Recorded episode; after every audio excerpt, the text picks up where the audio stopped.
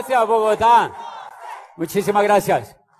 Gracias a todos, Bogotá. Buenas noches. Siéntense, por favor.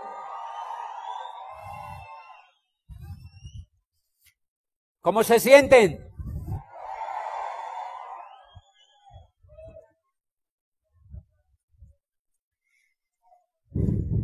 ¡Uh! ¿Están felices, verdad?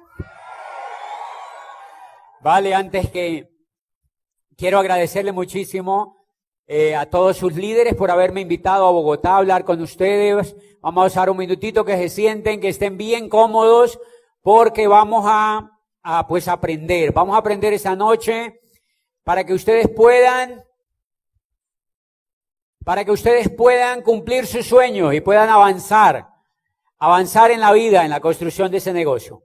Gracias a Edgar y Lucy que me han atendido increíble aquí en Bogotá, que me invitaron a esta convención. Hugo y Pili, gracias por estar aquí, por haber dado todo el ejemplo para que este equipo crezca. Tato, que lo vi por allí, Tato Lizardi, gracias a todos. Fernán Fábregas y todo el equipo de e-comercio, gracias por todo el ejemplo que nos dieron en Colombia, porque cuando yo vine a la primera convención, era aquí en Bogotá. La primera convención que yo vine al negocio de Amway. ¿Quiénes son nuevos? Nuevos. Yo quiero ver los nuevos. ¿Dónde están los nuevos? Los nuevos. Uy, hay hartos nuevos. Bien importante. Miren. Quédense quietitos los nuevos. Porque hace un poquitito más de 11 años yo vine a una convención y estuve allí sentado. A mí me tocó mucho más lejos de donde tú estás. Se veía chiquitito los oradores. Y, y, y pues yo venía de Popayán. Nos tocaba pasar 14 horas. Nos veníamos desde Popayán en un bus, Guanábana. Así dando vueltas por toda la línea. Nos bajábamos a comer chicharrón ahí en la línea. Y llegábamos aquí prácticamente amaneciendo a Bogotá y nos metíamos a esta convención. Y gracias a eso, a venir a una convención, empezamos a incubar el sueño y en esa convención empezó la historia de este negocio. Empezó la historia de este negocio y para muchos de ustedes, pues puede ser el comienzo, el comienzo de una historia que puedes construir. Voy a hablarles en este momento de los elementos más importantes. les voy a decir, pues, pues miren, los diamantes cuando nos subimos a estas tarimas normalmente hablamos con las personas como si fueran del grupo nuestro. Y cuando yo hablo con las personas que son del grupo nuestro, pues yo les digo, miren, esto lo hacen las personas que se comprometen. Este negocio lo hacen las personas que se comprometen, lo hacen las personas que se comprometen, porque es un negocio distinto, es un negocio donde tú no has invertido dinero como tal, no tienes locales, no tienes inversiones de capital. Y pues normalmente lo que uno viene es a un evento. Normalmente uno viene a un evento y uno tiene pues a veces uno no es consciente y a veces yo le veo la carota a los líderes que entreno y yo me quedo viéndolos y yo digo, yo digo, ¿y ellos será que están pensando en que esto va a caer del cielo? Porque la gente viene a veces a las convenciones a creer que el milagro va a ocurrir. ¿Me entiendes? O sea, vienen como a ver si, a ver si ven la luz, el final del túnel. Y a veces se vuelven un poco místicos. Y eso está bien, pero no empresarialmente. Es decir, la idea es que no sean ingenuos. Tú vas a aprender, te vas a convertir en un líder, por supuesto. Vas a desarrollar tus habilidades del liderazgo. Pero las habilidades del liderazgo en este negocio se desarrollan ante todo con la acción. Y eso es lo que quiero que anotes allí. Las habilidades mías se desarrollan con la acción. Las habilidades del liderazgo, señores, ustedes que están en esta convención nuevos y también los notan nuevos, todos ustedes si continúan en este proyecto van a desarrollar las habilidades del liderazgo. Van a desarrollar las habilidades del liderazgo. ¿Por qué eso es importante? Porque los líderes es lo más importante que ha existido y existirá siempre sobre la faz de la tierra. Las empresas se pelean los líderes, las empresas andan buscando como con telescopio donde hay un líder. Las empresas andan buscando líderes porque encontrar líderes no es fácil. Porque allá afuera no hay escuelas que desarrollen literalmente el liderazgo, no hay escuelas que hablen de liderazgo y no hay escuelas que formen el liderazgo. Y eso fue lo que a mí me trajo del negocio de Amway. Eso fue lo que a mí me atrajo del negocio de Amway. Pues yo estaba desde chiquitito yendo a cosas de liderazgo, había hecho cursos, yo me había metido a charlas con el padre Gallo, yo había ido a donde yo no había ido a ver si yo podía desarrollar el liderazgo, ¿me entienden? Yo me había leído a Anthony Robbins, me había leído a, a Dyer, había leído un poco de gente y todos era supera, Doniquita, que tú puedes. Y yo decía, ¿y qué más hago? ¿Por dónde me trepo? Y yo sé que mucha gente allá afuera está en las mismas. ¿Qué más hago? ¿Qué me invento? Cuando yo entré a este negocio me di cuenta que había una escuela de liderazgo, que era una escuela de liderazgo y que el liderazgo se formaba era porque había un vehículo que te permitía ejercer el liderazgo, te permitía ejercer el liderazgo, es decir, el liderazgo no es teórico. El liderazgo no es teórico. Entonces, pues libros de liderazgo hay en el mundo montones. El gran problema es que el liderazgo no es teórico.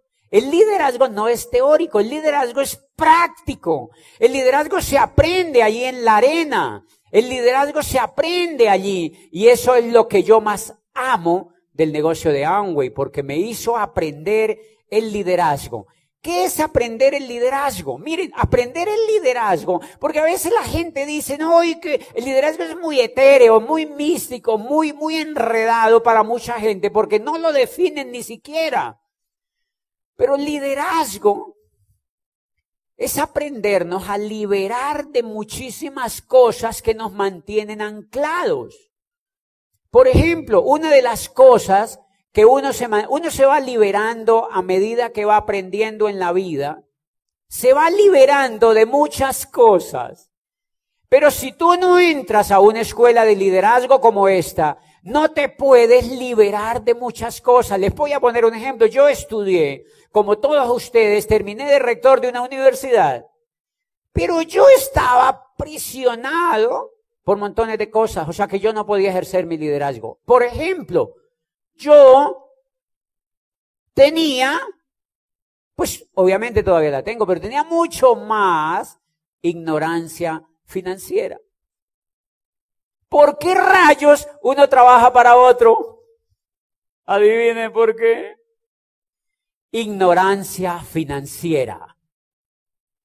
Si a nosotros desde niños nos hubieran enseñado a ganar dinero, a crear riqueza, a ser autónomos, nosotros no hubiéramos ido a buscar un empleo. Es decir, a nosotros nos crearon un retraso mental, pero en lo financiero. O sea, nosotros aplaudimos bien, mire, en lo físico, pero en lo financiero hacemos así. 30 años rector de una universidad endeudado, pagando el DirecTV, la parabólica, el Internet, los servicios, la American Express, y todas las tarjetas que llegan por debajo de la puerta y cuando llegaba el fin del mes no tenía un peso. Me faltaba dinero. ¿Conocen a alguien así? Entonces cuando yo veo un ser humano allá afuera hoy en día, entonces el negocio de Amway me empezó a decir, a ver, vamos a aplaudir y yo hice así. En lo financiero. Porque a veces nos causa risa, ay, la persona tiene retraso. Sí, mi amor, pero es que no tiene otros. Y entonces yo, cuando yo voy a una persona y me dice que está endeudado, ¿cuánto llevas aquí? 12 años. Y estás endeudado. Ay, qué pecado. Rehabilitación, mi amor. La M con la A. Toca empezar a rehabilitarlo. Porque tiene un problema financiero. Señores, el gran problema de América Latina, el gran problema de América Latina, incluso de los Estados Unidos, es que formaron una cultura ignorante financieramente. Si hay una cultura ignorante financieramente, es la norteamericana. ¿Qué cosa más absurda esa cultura tan ignorante financieramente? Uno ve señoras saliendo de centros comerciales sacando neveras fiadas y se creen ricos y les fían hasta el caldero de azar, los plátanos se los fían todo fiado y botan lo viejo y compran cosas nuevas fiadas. Qué lindo. Y hay cuatro ricos multi, multi, multimillonarios diciendo, ay, qué lindo este negocio. Todos ignorantes financieramente. Ignorancia financiera. Entonces, cuando uno llega a este negocio, se empieza a quitar la ignorancia financiera. Porque el negocio le permite ganar a uno autonomía. Autonomía. Atrévanse a ganar dinero en el negocio. Cuando yo entré al negocio me atreví a ganar dinero en el negocio. Hice lo que me dijeron que había que hacer. Y me puse a ver una tablita donde decía en qué momento yo reemplazaba el sueldo de rector de la universidad. Y puse la acción y ahí empiezas a aprender liderazgo cuando pones la acción. Y reemplacé el sueldo de la universidad y cuando reemplazas el sueldo de la universidad, empiezas a volverte un poco más autónomo. Entonces, pues la cucha que me renovaba el contrato perdió poder porque yo había reemplazado el sueldo y ella no se había dado cuenta. Hello. Y cuando llegó a mi oficina, me dijo, doctor, porque así le decían a todos los rectores, señores, cuando uno depende financiera, por eso es hermoso que hagan este negocio. Cuando ustedes dependen financieramente de otro, cuando yo dependía financieramente de otro, soy un menor de edad en lo económico. Lo tienen que llevar a uno al baño, le tienen que sacar los gasecitos. Y le tienen que amarrar los cordones y ponerle el saquito porque uno no se lo puede poner. Por eso existe el empleo, porque somos menores de edad en lo económico. Este negocio es maravilloso porque nos quita la minoría de edad en lo económico nos hace madurar, nos hace rehabilitar, nos hace ganar la autonomía. Y yo vine a una convención y de esa convención yo salí decidido a reemplazar el sueldo que yo me ganaba. Y llegué allá a dar planes, a contarle a personas el negocio. Y empecé a armar un grupo. Y empecé a generar volumen. Porque tenía un norte, porque tenía un sueño. Porque, porque porque tenía un sueño. Porque sabía para dónde iba. Ay, cuando ya recuperé la dignidad de haber reemplazado el salario, la cucha fue a mi escritorio. Y me dijo, necesitamos que hablemos. Le dije, sí, hablemos de una vez. Y qué, y qué, y qué, y qué, y qué, qué, qué, qué, qué. ¿Me entienden? ¿Me entienden? Ahora mañana llega a tu empresa y dile a tu jefe, listo, hablemos de una vez y verá que te echan. Yo me aseguré de poner el trabajo y de recuperar el salario. Y me gané lo que me ganaba como rector. Y dijo, ok, le perdí el miedo a este puesto. Ya. Quité el escritorio que era lo que sostenía mi minoría de edad. Uno se esconde detrás de un escritorio para ocultar la minoría de edad. Y entonces empiezas a ser más feliz. Es como un niño que empieza a ver el mundo con otra óptica. Y yo, y empezó a abrirse un mundo de posibilidades. Y ahí yo había reemplazado mi sueldo. Y me dijeron,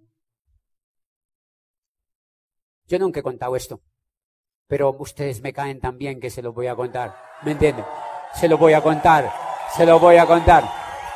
Se lo voy a contar.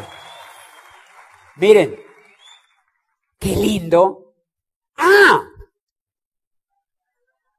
pero nunca se tienes, nunca te puedes salir antes, antes de aprender.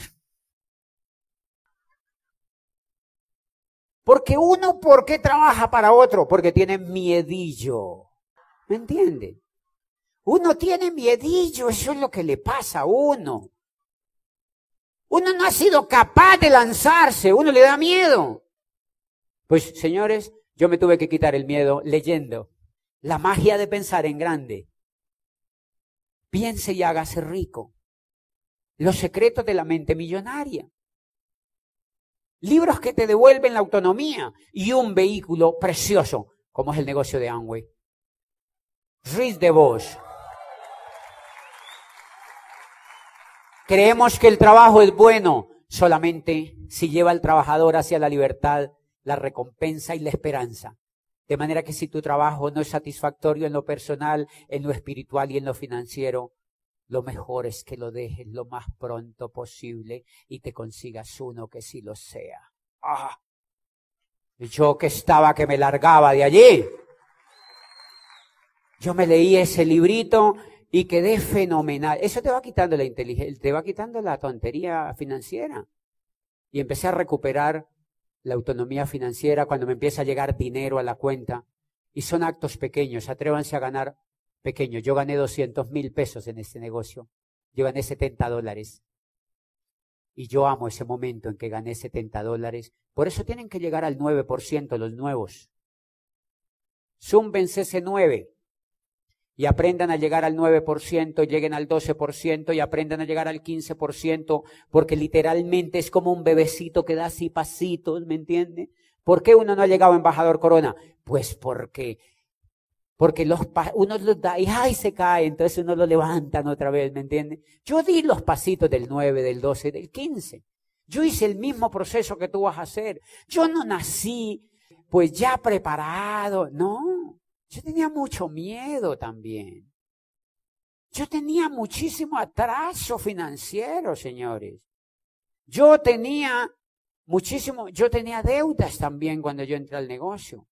Y la primera cosa que aprendí es a quitarme la ignorancia financiera. Y la ignorancia financiera se la quita uno cuando uno empieza a entender que uno siempre, siempre, siempre, como una regla en la vida, tiene siempre, siempre, siempre que ganar más de lo que gasta. Qué emoción eso. Siempre, siempre, siempre tienes que ganar más de lo que gasta. Y eso lo logré con el negocio de Amway. Antes del negocio de Amway, siempre, siempre, siempre, siempre gastaba más de lo que ganaba. ¿Ustedes conocen a alguien que le pase eso? Después del negocio de Amway, siempre, siempre, siempre gastaba menos de lo que ganaba. Ahí se empieza a quitar la ignorancia financiera. Con un detalle como eso se empieza a quitar la ignorancia financiera. De manera que la gente que tiene puestos, señores, pues tienen que quedarse en esos puestos aprendiendo, aprendiendo a educarse, aprendiendo, aprendiendo a ganar más dinero, aprendiendo a construir un activo de tal manera que llegue un momento en que les sobre el dinero y se hagan una pregunta, que es una pregunta muy complicada después. ¿Qué hago con esto ¿Qué me sobra? Esa es una gran pregunta porque se vuelve otro problema. Pero ese problema les juro que es mejor que el primero. Es más divertido, pero es un problema. Pero es un problema a resolver. Y empiezas a aprender otro nivel de la inteligencia financiera. Y yo amo el negocio de Amway porque me permitió entrar en ese aprendizaje entrar en ese aprendizaje. Pregunta, ¿cuántos candidatos habrá allá afuera con necesidad de ese aprendizaje? Ah, entonces ahí se les amplía el espectro. Ahí se les amplía el espectro. ¿Cuántos profesionales, cuántos empresarios de la economía tradicional están listos y esperando para ver esta oportunidad y que sienten, tú cuando aprendes este principio te das cuenta quién necesita este proyecto. Y en mi sentir, cuando yo veo en Cali donde vivo, yo digo, pues más del 90%. Pregunta, ¿cuánto se va a agotar la posibilidad? ¿Cuánto se va a agotar la posibilidad? Porque cuando tú entiendes eso, entonces se te abre un universo de posibilidades. La ignorancia financiera que tenía antes, pues me impedía hacer eso. Yo no veía ese lago tan hermoso que hay en la región donde yo vivo, que se llama el lago Calima. Y uno veía las velas ahí, todo, y uno lo veía de colores, y uno decía, qué lindo eso. Pero es que el equipo vale cinco mil dólares, tres mil dólares, y pues eso es lo que me gano en un mes. No puedo hacerlo. Hoy nos damos el lujo de hacer ese deporte, de hacer otros deportes y de hacerlo en Dubái, de hacerlo en el Caribe, de hacerlo en Europa, de hacerlo en cualquier mar del mundo. Entonces cada que me invitan, pues me llevo en mi maletita ese aparatito y me llevo amigos a navegar con eso yo me pongo a pensar, digo, es increíble que el tema financiero sea tan acosador para un ser humano. Por eso es importantísimo ese tipo de ignorancia, porque quitarse ese tipo de ignorancia nos permite conocer los bienes de la cultura. Nos permite disfrutar de la vida, del tiempo, de los deportes, nos permite tener lo que nosotros queramos, nos permite comprar lo que nosotros queramos, nos permite vivir donde nosotros vivimos, vivamos y nos permite ante todo no depender de nadie, que es lo más increíble, en la posibilidad de no depender de nadie, que es lo que nos permite avanzar el negocio de Amway. De manera que a medida que vamos subiendo la autonomía financiera, nos vamos volviendo mayores de edad. Hasta que más o menos cuando somos libres financieramente, somos mayores de edad. Y nos damos el lujo de que nadie nos pueda contratar la venganza. Porque antes, yo digo, qué cosa más increíble como es ese tipo de ignorancia cuando yo estaba en esa universidad y yo pensaba en la posibilidad de que o me saliera o me echaran. Yo decía, ¿dónde rayos yo me voy a buscar un puesto que tenga al mismo, al menos el mismo estatus que este? Y lo más increíble lo más lindo de la información de este negocio invitado es que apenas empecé yo a recibir información de ese negocio, apenas empecé yo a leer los libros, apenas yo empecé a, escuchar los audios y apenas empecé a venir a este tipo de eventos, recién yo había empezado a reemplazar el sueldo como rector de esa universidad y estaba una vez en Cali en una terraza súper linda, en un cóctel con unos amigos allí. Yo era oro en el negocio. Yo soñaba yo soñaba con lo que me está pasando hoy. Soñaba con ese momento. Soñaba con lo que está pasando en la vida, alrededor de la vida y con lo que cada día pasa a raíz de tomar esa decisión. Y en ese momento, en esa reunión, recibí una llamada de una universidad de aquí de Bogotá, que se había dado cuenta que yo había salido de rector de la universidad y me dijo, doctor, queremos proponerle que usted sea el vicerrector de nuestra universidad. Una universidad grande de aquí, bonita, prestigiosa. Y me dijeron, y el sueldo es tanto. Y yo, ah, buenísimo. Y el coco me decía, vamos chiquitito, vamos para allá. Señores, el coco es el peor enemigo que uno tiene. Porque el coco te lleva. El coco me decía, vamos para allá, eso de estar contactando personas y de esto, no, no, vamos para allá. Porque el coco es perezoso. Nuestro coco está diseñado para ahorrar energía. ¿Qué tal esa belleza? El coco está, porque somos literalmente biología. Entonces la biología diseñó el cerebro no para malgastar la energía, sino para ahorrarla. Entonces nuestro cerebro dice negocio de Amway, planes de noche, por la tarde, por la mañana y al mediodía, puestito enfrente de un escritorio, con barriguita. ¿Qué dice el coco? Puestito. El coco dice, no, mi amor, puestito. Entonces yo recibí esa llamada y me decía la señora, mira, tenemos un puesto para que seas el vicerrector de la universidad y te vamos a pagar tanto. Entonces yo, yo, yo le dije, mire, inmediatamente de adentro, de lo más adentro, una vocecita me dijo, ni por el chiras. ¿Saben cuál es esa vocecita? La conciencia que ya has formado. Tienes que formar conciencia para que puedas luchar. ¿Me entiende? No es el cerebro, es algo más profundo, es la conciencia, es algo que, que, ha ido más allá. Me, o sea, como que me dijo algo así como ni por el chiras, no vamos a aceptar eso. Entonces yo le dije de manera superficial, por decencia, le dije a la señora, mira, eh, bueno, muchas gracias por la invitación, yo les paso la hoja de vida. Me dijeron, sí, hay 15 días para pasar la hoja de vida, organízala bien y me la pasa. Antes de colgar la llamada, la señora me dijo, de todas maneras, hay mucha gente que va a pasar la hoja de vida no sea tan iluso, no, eso es una competencia. Entonces yo, ok, pa. Yo estaba incendiada haciendo ese negocio, dando planes, haciendo demostraciones de productos, entregando paquetes de audios y soñando con mis primeros amigos que habían entrado al negocio. Estaba feliz. Los 15 días pasaron volando y por ahí en esos días me llamó la señora y me dijo, vi, ¿no me pasaste la hoja de vida? Y yo le dije, ay, verdad. Yo no le pasé la hoja de vida. Y me dijo, ¿quieres que te cuente una cosa? Pásala. Ay, me dijo, ¿por qué no la has pasado? Le dije, porque la verdad yo no tenía otra excusa. Le dije, la verdad yo no se le he pasado.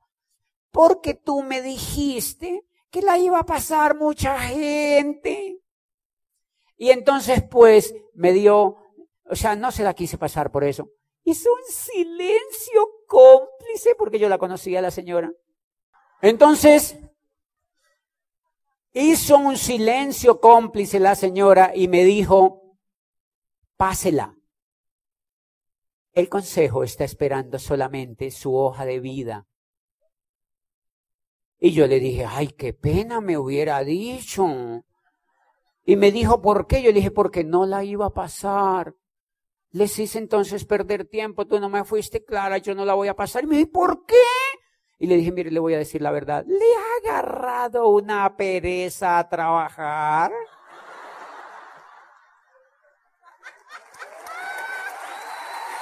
¡Qué lindo! ¿Le ha agarrado una pereza a trabajar? Eso se llama la venganza.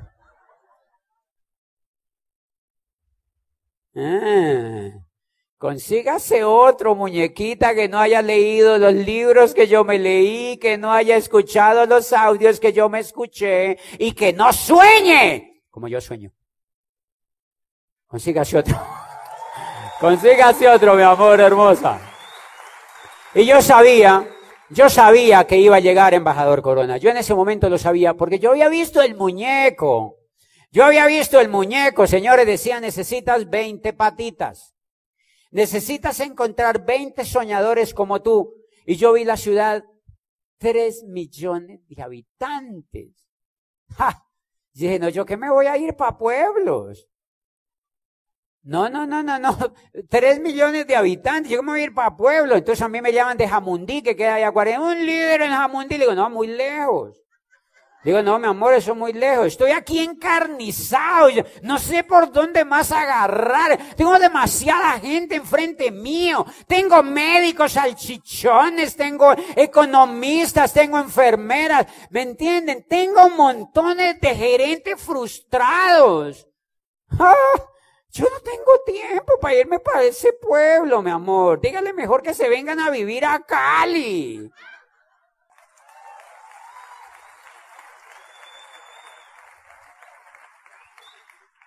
Y es porque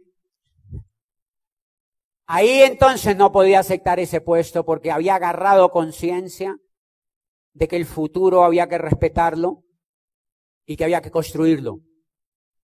Que había que respetarlo y que había que construirlo. Y hoy me invitan.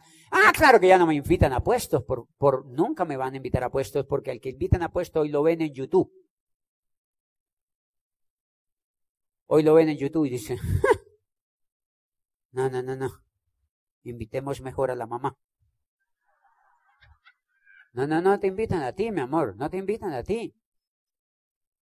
Y me invitan congresos, señores. Congresos de empresas tradicionales. Yo un congreso de farmacología de no sé qué en Cartagena de Indias es internacional, de muchas yo no digo que 80, pero me han invitado algún par de veces. Y me dicen, queremos que nos hables en ese congreso. Porque te hemos visto en YouTube hablando de liderazgo. Y le digo, no, no, no, no, yo no soy recomendable para eso. Yo no soy recomendable para eso. Miren esto. Entonces a mí me invitan al congreso y le pregunto, ¿quiénes van a ir a esos congresos? Me dicen, no, mire, van a ir todos los, los, los empleados, son tres mil empleados de toda América Latina y los visitadores. Y le digo, no, no, no, yo, yo me puedo ganar esa plata, pero no es recomendable. A mí no me inviten. yo no les digo por qué, yo no acepto la invitación, yo les digo, no inviten un motivador. Si yo no soy motivador, más respeto. Yo no soy motivador. Yo no motivo a la gente. No, no, no, hay montones de motivadores que te pueden servir para eso. Supera Niquita, sigue, saca el campeón que llevas por dentro, sigue así, nunca cambies. Hace poco, eh, yo amo, amo que me invitan a las universidades la otra vez me invitaron a las universidades en, un congreso que había allí. Pero esa no se las voy a contar. Vamos a seguir entonces porque, porque, sí, miren, me invitaron a una universidad y ahorita se acercó el hijo de Jairo Medina. ¿Dónde está? Andrés. Está chiquitito. Vea. Un aplauso para Andrés.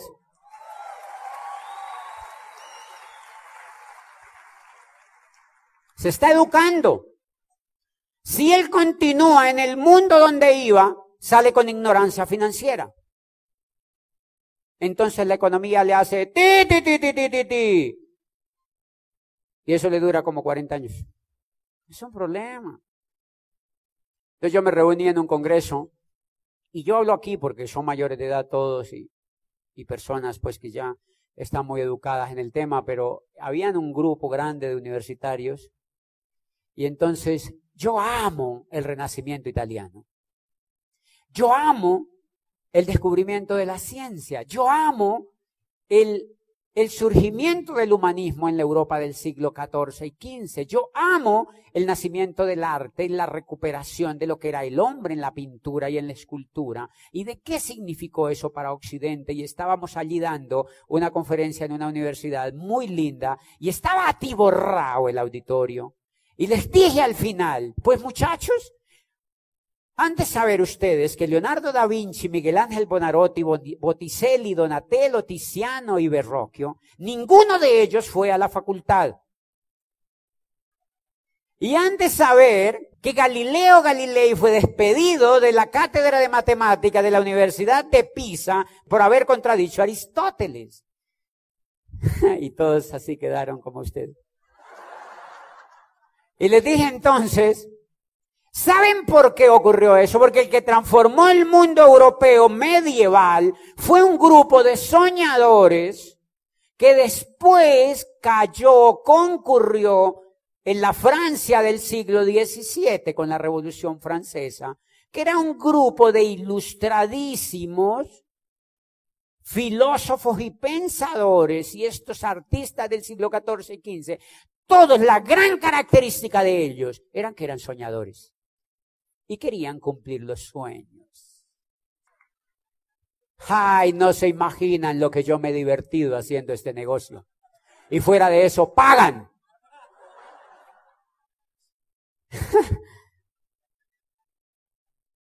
Cuando tú entiendes todo esto, te das cuenta que el, el, el fenómeno de auspiciar personas es gigantesco. Gigantesco. Pero el que tiene todavía anclada su mente en esa ignorancia, dice, ay, no sé a quién contar. Ya le conté a mi tía, a la abuela, al cuñado, que son perversos los cuñados para hacer esto. Ya le conté a todos esos cuñados, a, a toda esta gente que conoce, ya les conté, ya se me acabó la lista. Claro, es porque él mismo está imbuido en su mismo problema de su colectividad. Por eso el que tú, el que tienes que cambiar eres tú. Uno es el que tiene que cambiar. Cuando uno cambia, cuando uno lee, cuando uno prospera mentalmente, cuando uno crece por dentro, uno se vuelve como un dron. Pero uno se vuelve como un dron, ¿me entiende? O sea, uno se vuelve como un dron y uno ve el mundo desde arriba.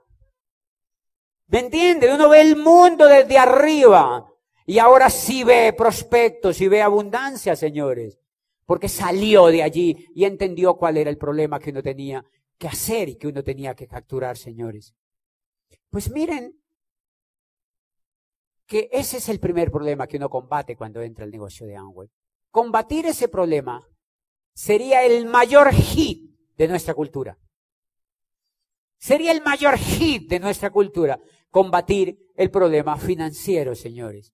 La gran esclavitud de la mayoría de la gente es a raíz de un problema financiero. Que la educación que recibimos jamás fue capaz de resolver. La educación que recibimos jamás fue capaz de resolver. Y que yo resolví entrando a este negocio, señores. Que yo resolví entrando a ese negocio. Y ahí, mire, le voy a poner un ejemplo de otra ignorancia elemental que uno tiene que quitarse. Pues más o menos para que se den cuenta cómo está uno imbuido en varias ignorancias. Ahorita que yo iba a los Estados Unidos, estuve en una ciudad donde hay un altísimo grado de obesidad. No sé si me entienden. Un altísimo grado de diabetes. Gente enfermándose. Muy enferma.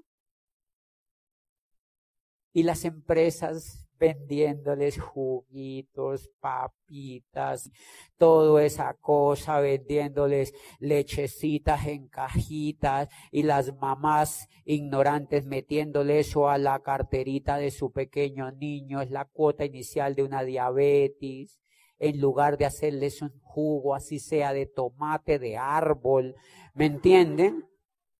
O sea, la ignorancia la explotan los demás, por supuesto. A más ignorancia, más negocio para los demás.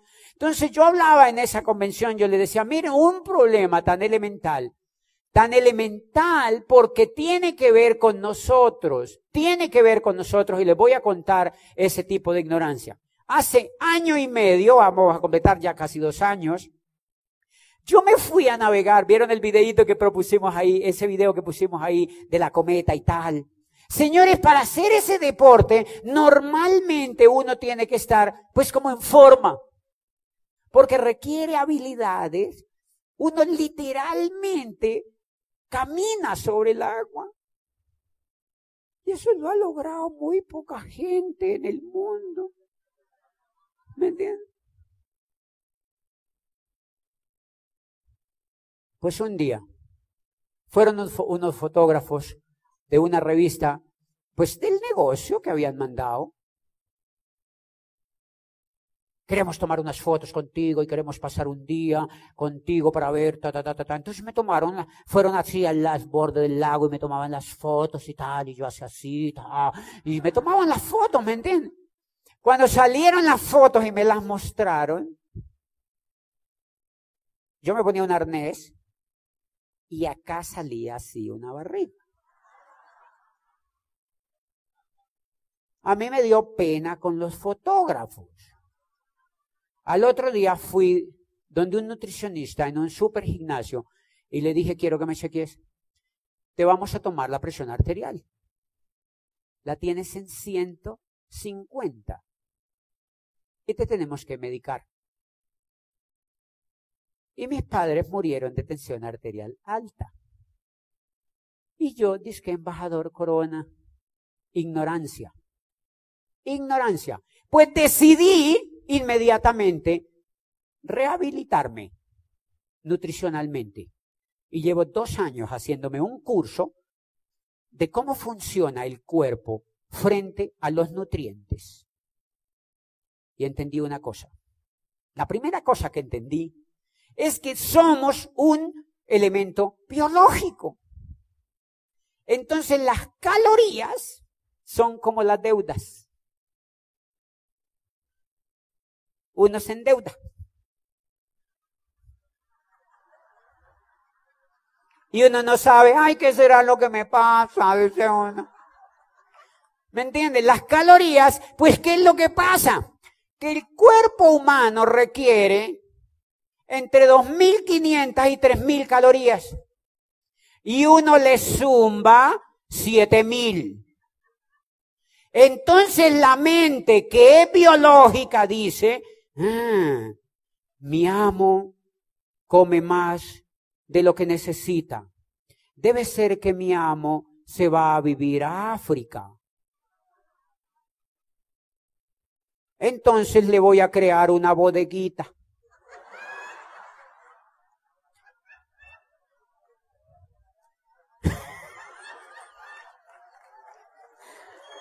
Ay, qué lindo que el cuerpo, ¿me entiende? Le voy a crear una bodeguita para que él se la lleve.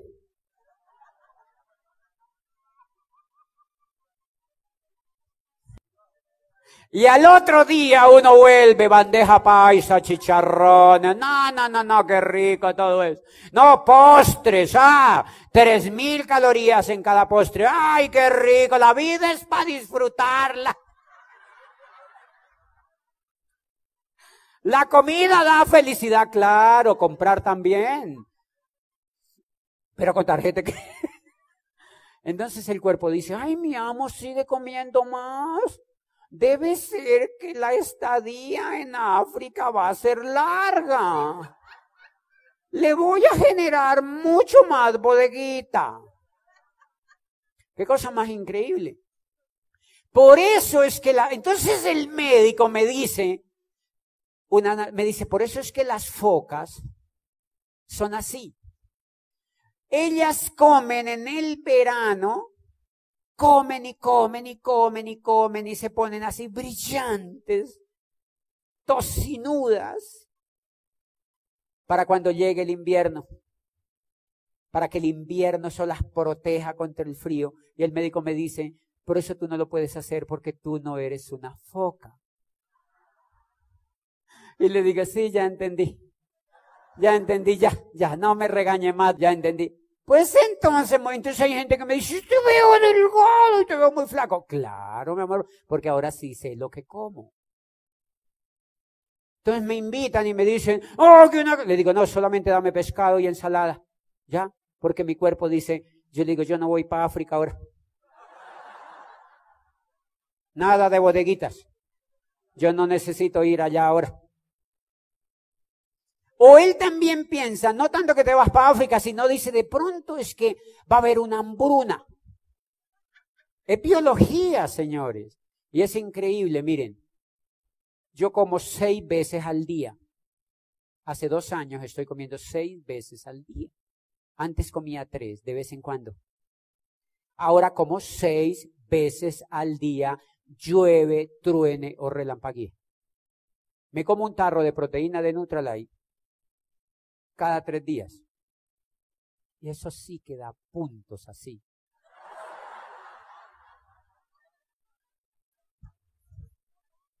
Es increíble.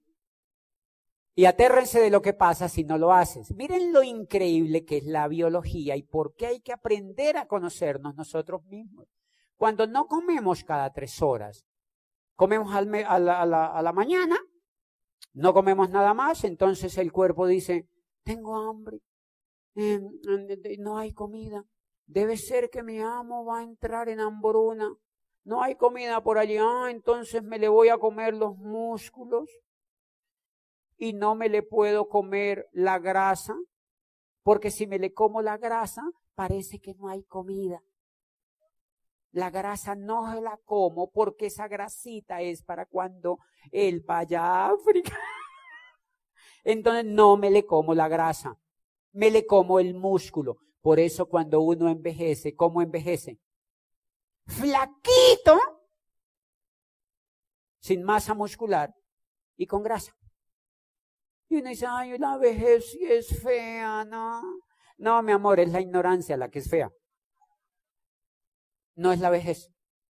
Y si no, pregúntele a Amparo Grisales. No es la vejez, es la ignorancia, señores. Es la ignorancia. En cambio, cuando comes cada tres horas, el cuerpo dice, ah, estamos en abundancia. Comámonos toda esa grasa, pa, pa, pa, pa, pa. Y se come la grasa.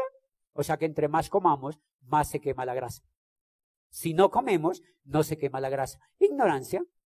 Pero eso no nos lo enseñan en la universidad. Señores, pues a un niño le deberían enseñar eso. A un niño le deberían enseñar a leer, escribir, a comer y a manejar el dinero. Y el resto que haga el negocio de Amway. Nos vemos mañana.